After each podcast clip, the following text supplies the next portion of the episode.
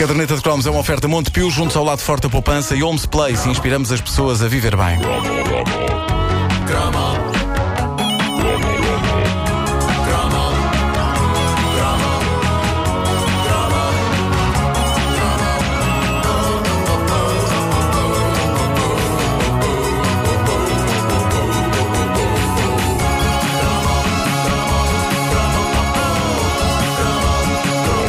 Que toca aos jogos de tabuleiro da nossa infância, nós já falámos aqui dos dois gigantes da altura. De um lado, os nossos amigos da Majora, com quem fizemos o jogo da glória da caderneta de cromos, que descobri há dias. Há ouvintes nossos que jogam em versão strip glória. De- mas Está filmado. Incrível. Eu mas quero- não nos despe Não, a nós, despe eles, não, Não, é? parece Já que- ficaste em pijama, já. Aquilo dá, aquilo dá uma vivacidade especial ao jogo e muita gente acaba nua, eh, o que me parece engenhoso. Aquilo é do género.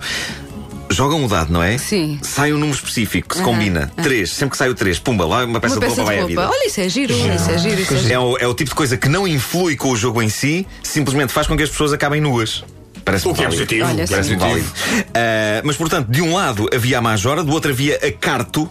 Os jogos da Carto eram também míticos porque, de certa forma, eram mais rebuscados. Rebuscados a um ponto que parecia ser necessário tirar um curso para os jogar. A Carto foi responsável, por exemplo, pelo jogo As Eleições e os Partidos, de que já falámos aqui. Incrível, com, com, com cartõezinhos a dizer PPD, PSD ah, e CDS.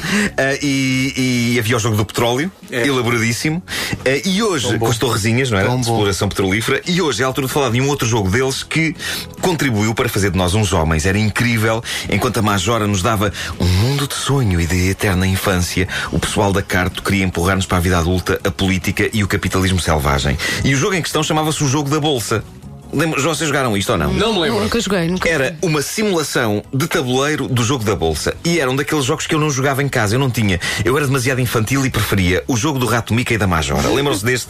Tinha uma roleta com as personagens Disney e o tabuleiro tinha uma montanha russa e estava lá o Mickey e o Donald e o Pateta. De certa forma também me preparou para a idade adulta, porque desde o Donald que eu acredito que é possível um adulto vestir-se só da cintura para cima e não envergar nada da cintura para baixo. Quantas vezes a minha mulher não me apanha a sair assim de casa e me diz que não pode ser e eu digo, ai não, então e o Pato Donald? Digo isto com esta voz. E continuas casado? Continua ela a achar, a charmoso. O jogo da bolsa da Carto eh, era, era delirante. Eh, o jogo da bolsa foi um gosto rever na net todo o material que vinha dentro da caixa. Uma das coisas mais incríveis eram as ações. Ações de empresas como a TAP, ainda com o logotipo antigo, o Banco Pinto e Soto Maior, Ei! clássico, ou a Lisnave. É para A Lisnave. Uma pessoa ter ações da Lisnave. É, pá, que maravilha. E é claro que, como acontecia em todos os jogos da Carto que envolviam dinheiro, o petróleo também era assim. Não havia escudos, havia cartos, as notas. Era, era tipo a moeda deles. Ao ler as instruções que vinham dentro do jogo da Bolsa, eu eh, recordei para já como era aflitivo, sobretudo para um tipo com conhecimentos quase nulos de matemática e dos mais elementares princípios de funcionamento da economia, como eu era naquela altura. Hoje sou um deus da economia. Claro. O governo vem pedir-me conselhos. Mas como era aflitivo jogar Explica isto. tanta coisa.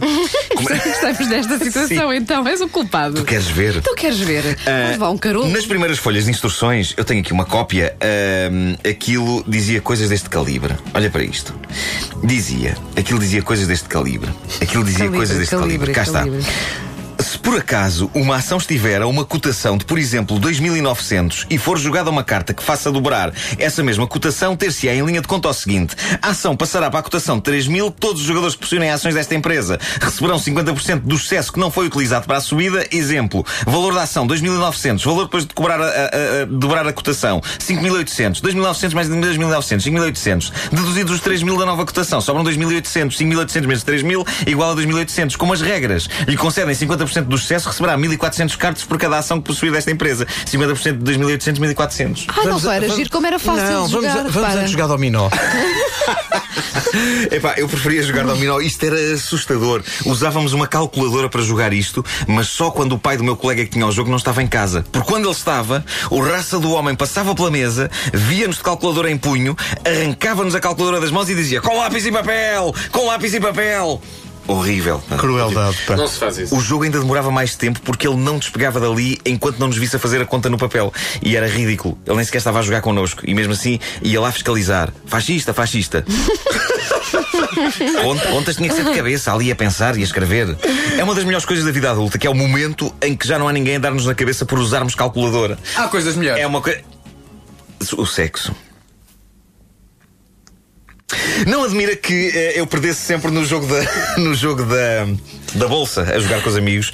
Eu tinha sempre a ideia que eles eram génios da finança, porque a mim estava-me tudo a passar ao lado. Era daquelas situações em que eu era apanhado de repente a pensar em questões tão pertinentes como terá o universo limites? Enquanto os meus colegas praticavam especulação financeira e soltavam o IUP que existia dentro deles. Devo dizer-vos que, no entanto, eu sempre adorei o ambiente da bolsa e que desde que eu não tivesse de perceber nada do que se passa lá dentro, eu cheguei a considerar a possibilidade de ir lá um dia à bolsa só para gritar coisas e gesticular e ter stress. Porque parece ser divertido.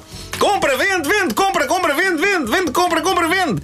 Isto é agir também de gritar na praça, ao pé das peixeiras, porque é um sítio onde de facto se compra e se vende. Pronto. Sabes, a, a- a cena da bolsa, lembra-me sempre a cena final dos, dos ricos e dos pobres. O Sim. Trading Places com o Eddie Murphy e o. E o Dan Aykroyd. E o Dan Aykroyd. Sim. Sim. Nunca viram? Não, eu estava a É um pensar grande que eram clássico. jogos É da, o Dan da- Cake. da- eram jogos filme. da carta, mas jogavam-se na sala. Temos que ir. Jogos da. Hã? Olha, agora que eles foram embora, foi o primeiro filme que eu gravei em VHS. Os Ricos. Os Ricos os Pobres. Primeira caça Tem uma que eu cena muito boa com as maminhas da Jamie Lee Curtis. Pois tem. Eram muito bem feitas. Eram muito opulentas. Eram, eu gostava eram. de a ver no teledisco da Pet Benatar. Rádio Comercial.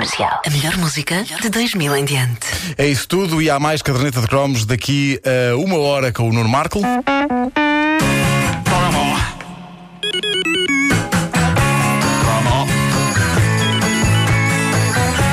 Caderneta é uma oferta Montepio, junto ao lado forte da poupança e Homes Place. Inspiramos as pessoas a viver bem.